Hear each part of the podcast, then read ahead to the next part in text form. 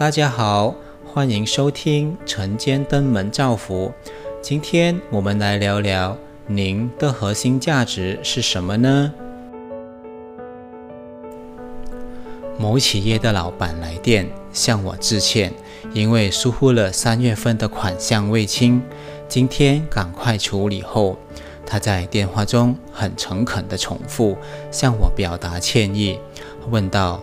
为何我们没有主动请款呢？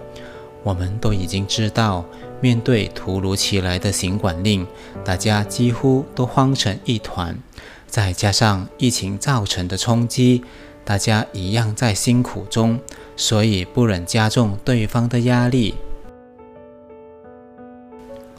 我们长期推动生命教育的关怀置业，转进来的资源。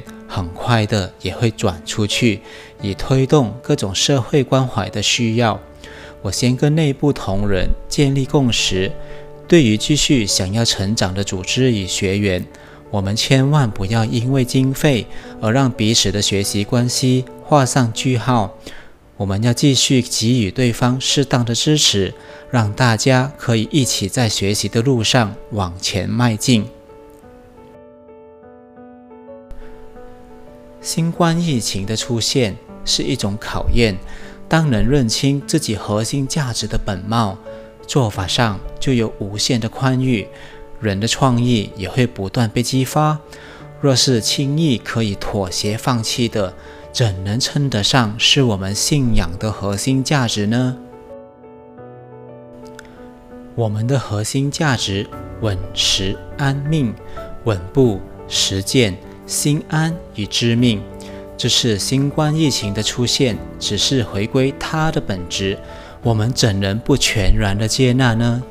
当能拿出自己的核心价值观，静下心来与它对话，唤醒稳实安命的初心，也让我们看到了全新的契机。